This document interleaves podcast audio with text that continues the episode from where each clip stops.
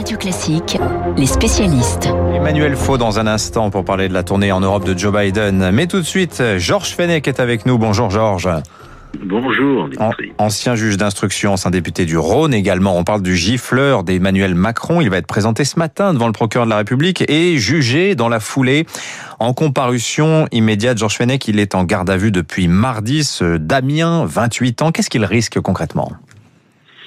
Le procureur de la République euh, va donc euh, l'auditionner, euh, lui faire connaître ses droits, saisir le, le, tribunal correctionnel en formation de comparution immédiate et donc poursuivi, vous le savez, pour violence ou être fait sans incapacité de travail sur personnalité dépositaire de l'autorité publique, hein, en espèce le chef de l'État.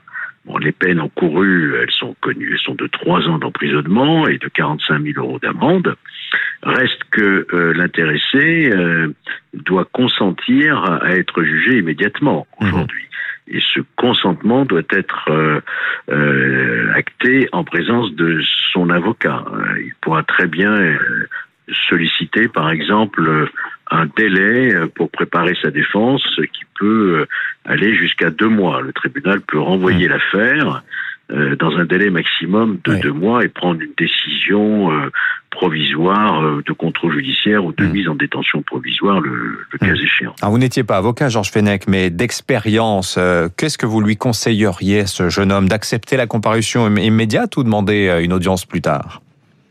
On peut très bien euh, solliciter, par exemple, euh, une expertise euh, psychologique ou psychiatrique pour essayer de mieux comprendre les ressorts de, son geste. Mhm. Il n'est pas très clair hein, sur le sujet. Hein. bon, l'affaire est quand même relativement, je dirais, même si elle est très grave sur le plan symbolique et des conséquences politiques, elle reste une affaire pour un tribunal simple à juger. Ce sont des faits simples, caractérisés, reconnus. L'auteur apparemment ne souffre pas de problèmes d'ordre psychiatrique, on peut imaginer effectivement un jugement euh, dans la foulée. Alors, euh, on invoque aussi beaucoup euh, l'incident euh, qu'avait subi Nicolas Sarkozy face à un homme qui lui avait brandi une pancarte écrit "Casse-toi pauvre con", hein, c'est la citation.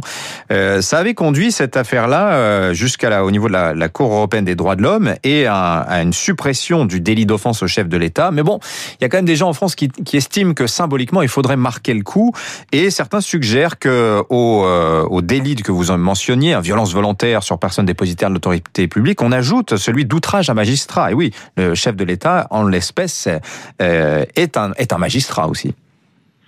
Bah, c'est le premier magistrat de France, bien sûr. C'est la magistrature suprême, comme l'on dit. Euh, on peut très bien imaginer effectivement un délit d'outrage à, la fonction du président de la République. Euh, est-ce que ça changera fondamentalement l'aspect judiciaire des choses? Je ne le pense pas, d'autant plus que l'outrage est puni moins sévèrement que les violences, qui peuvent aller d'ailleurs jusqu'à 5 ans si le tribunal comme il en a la possibilité, requalifie les faits en retenant la, préméditation. Hmm. Merci Georges Fenech hein, pour cette expertise sur le traitement judiciaire qui attend ce Damien dont vous lisez le portrait, euh, quelques détails hein, sur lui dans, la presse ce matin. Il était ivre, semble-t-il, au moment de gifler le président. Pas très clair sur ses motivations. Il n'y a pas forcément de, préméditation. On va passer à l'international. Bonjour Emmanuel Faux. Bonjour Dimitri. Alors Joe Biden est en Europe. Il est arrivé hier soir. Euh, en Grande-Bretagne, c'est sa première tournée à l'étranger. Semaine très dense hein, pour le chef de la Maison Blanche, euh, qui commence donc par l'Europe. Oui, et le fait de commencer par l'Europe, c'est évidemment un signal politique euh, très fort de la part de Joe Biden, qui poursuit son opération détricotage des années Trump. Et on peut dire qu'en matière diplomatique, il y a de quoi faire. Le président des démocrates vient dire aux Européens America is back, l'Amérique est de retour sur la scène mondiale, mais avec elle, le multilatéralisme est de retour. C'est la fin du repli sur soi ou du one-to-one. Je ne parle qu'à tel ou tel chef de l'État en bilatéral, selon mon bon vouloir.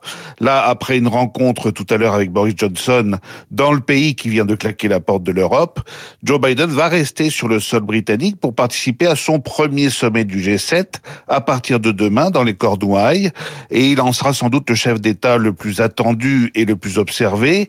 L'occasion pour lui de mettre en avant les deux grandes urgences internationales du moment à ses yeux, la sortie de la pandémie et la lutte contre le réchauffement climatique. Et puis à partir de lundi, eh bien, avec le sommet de l'OTAN à Bruxelles, puis le sommet UE-États-Unis, le président américain euh, devrait rappeler qui sont les vrais alliés de l'Amérique et souligner l'importance du partenariat économique et commercial avec l'Europe. Alors l'étape la plus sensible, ce sera la rencontre prévue à Genève la semaine prochaine avec Vladimir Poutine. Oui, ce sera le 16 juin. Genève a été choisie comme terrain neutre. C'est un peu comme au temps de la guerre froide. Et on s'attend à une rencontre euh, délicate, pour le moins, vu l'état de défiance entre les deux hommes et, entre les deux pays. Alors les sujets de discorde ne manquent pas, entre l'Ukraine, le sort des opposants au Kremlin, ou les cyberattaques de grande ampleur qui portent souvent la signature de super hackers russes. On dit le président américain préoccupé aussi de voir la Russie relever son niveau d'armement. Joe Biden devrait aborder tous ces dossiers avec son homologue russe dans le décor magnifique du lac Léman.